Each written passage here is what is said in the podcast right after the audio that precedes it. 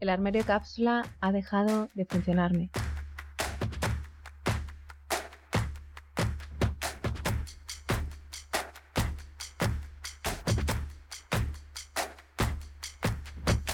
Hola, soy Lucía Terol de sentidezplena.com y hoy vengo para hablarte sobre el armario cápsula y sobre el hecho de que seis años más tarde de que empecé con este proyecto del armario cápsula, con este proceso de reducir mis prendas, ha dejado de funcionarme no solo no es que ahora mismo esté en un momento en el que me he quedado estancada, sino que ahora mismo es un momento en el que no me siento satisfecha con mi armario. Te voy a contar mi proceso y, te voy a contar lo que ha ocurrido en este tiempo.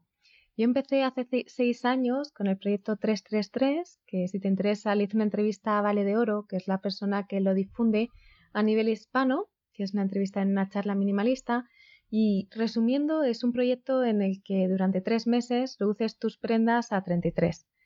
Esto incluiría tanto el calzado como los complementos. Cuando hice esta primera reducción, enseguida encontré los beneficios.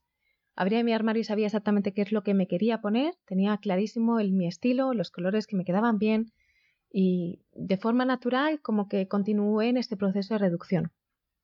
Eh, pasé de durante tres meses ya hacía solo un cambio, entonces era como 33 por 2, tenía más o menos 66 prendas en total y poco a poco, pues con el paso del tiempo hubo prendas que, pues que, bueno, que me fueron abandonando por el uso y por los lavados y, y conforme esto iba pasando, pues empecé a necesitar comprar prendas nuevas. Y aquí es donde he encontrado la mayor dificultad.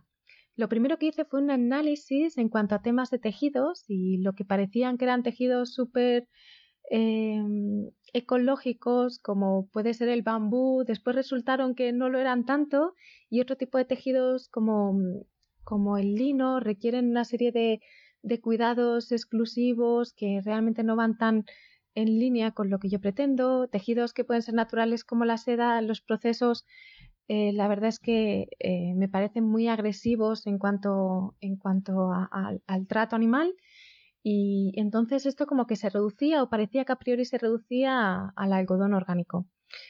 Eh, aunque también eh, fui consciente de que esto tiene como un uso del agua que, que en algunos casos puede ser muy excesivo. Lo que me ha ocurrido es que he probado distintas marcas a partir de este proceso de revisión he probado distintas marcas y a partir de ello como para hacerlo todavía más sencillo lo que he hecho ha sido simplificar incluso los colores. He encontrado como mi paleta de colores que son más o menos pues eso, unos 5 o 6 colores que son para mí mis colores primarios, mis colores principales, y en las camisetas eh, he sentido que, lo más cómodo y lo que tenía más sentido era comprar camisetas blancas. Entonces he comprado distintas marcas de calidad, pero lo cierto y lo que me ha ocurrido es que estas camisetas me están durando muy poco tiempo. Eh, soy consciente del jabón que usamos para lavar, que es jabón completamente natural y, orgánico de la lavadora, y después no usamos secadoras, sino que eh, tendemos de forma natural al aire del revés. Eh, lo que quiere decir es que a priori se están dando las condiciones como para que se cuiden los tejidos. Y aún así lo que estoy encontrando es que estas camisetas no me están durando más de seis meses. No sé si es cuestión de, de, mayor lavado, no sé si es un número normal, ni siquiera no sé si mis expectativas son demasiado altas o si es que realmente todavía han encontrado el tejido o la marca que me ofrece esa calidad y esa ética. Sí que he encontrado prendas de mucha calidad, pero que no tienen ese componente ético y me gustaría, no sé si existe ¿no? esa, esa combinación entre las dos que yo por ahora no, a nivel de ropa no he encontrado. A nivel de calzado sí que lo he, sí que lo he encontrado y, me resulta muy fácil y muy cómodo. También quizás viviendo en España hay calzado de muy buena calidad hecho en España y esto me facilita, pero sí que es cierto que con las prendas pues no lo encuentro. ¿Por qué te cuento todo esto? Porque creo que a veces en este mundo del minimalismo compartimos los que, lo que nos funciona. De hecho, si tú ves mis vídeos sobre el armario cápsula, pues te los cuento en un momento en el que no solo me estaba funcionando, sino yo creía que era la, la panacea y el objetivo. Y lo cierto es que entonces cuando compartí esos vídeos a mí me estaba funcionando. Lo que también creo es que es importante que comparta también esta otra cara, ¿no? Como que hay cosas que me funcionan y lo comparto desde ahí, pero también hay cosas que no me están funcionando y, especialmente esta que ahora mismo no solo no me funciona, sino que cada vez que miro mi armario y miro especialmente mis camisetas es como, ¿y ahora qué? sé que esto es pasajero, sé que probablemente el hecho de compartir este podcast eh, inspira a alguna persona a darme sus claves y que eso me pueda inspirar y que me pueda servir, pero también sé que quiero compartir esto porque quiero que sepas que soy humana, que no soy perfecta, que no tengo todas las respuestas, pero ni para mí, ¿eh? no tengo ni siquiera todas las respuestas para mí y que, y que siento que esto en el fondo es un proceso, como que en mi caso concreto, eh, vamos evolucionando y mi visión va evolucionando. Si me preguntas hace seis años, para mí el uso de colores era principal a la hora de vestirme. Después de pasar un tiempo viajando y ser consciente de, pues, de filosofías como el budismo, ¿no? que van vestidos siempre de la misma forma, pues eso me, da, me, me, ha hecho, no sé, darle una vuelta en mi cabeza a esta idea de, de la ropa ¿no? y de todo el valor que depositamos en ella.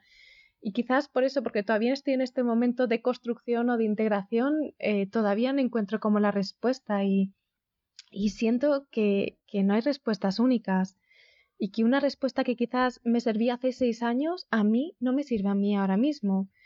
Y es probable que, esto me pase en otras áreas y, me abro a ello. Y, y, este momento de duda, de incertidumbre ante algo tan físico, ¿no? Que puede ser la ropa, cuando parecía que esto estaba completamente superado, yo creo que me, que me permite también eh, darme una dosis a mí misma de, de, vulnerabilidad y de humildad, porque me permite ser consciente de que, de que todavía me queda tanto por aprender, que todavía hay tantas cosas que no sé, que todavía hay tantas cosas por descubrir.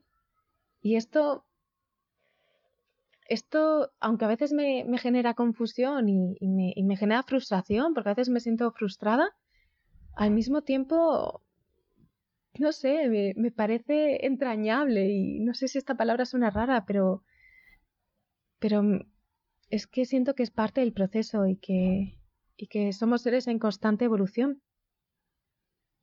Y la evolución significa que en algún momento algo se te queda pequeño y necesitas seguir creciendo. no sé si este podcast te va a aportar valor eh, no tengo un objetivo concreto con él, simplemente quería compartir que, que por supuesto que hay cosas que me funcionan y también hay cosas que no me funcionan y no quiero dejar de compartir unas por otras. El objetivo cuando lance este podcast es ser lo más eh, cercana y real posible. De hecho está hecho sin ediciones, todo de una, sin borrar, porque siento que, que este es el audio que yo le mandaría a, un amigo o a una amiga y en el que le diría, no sé qué hacer con mi armario cápsula. ¿Me puedes aconsejar algo? ¿Qué estás haciendo tú?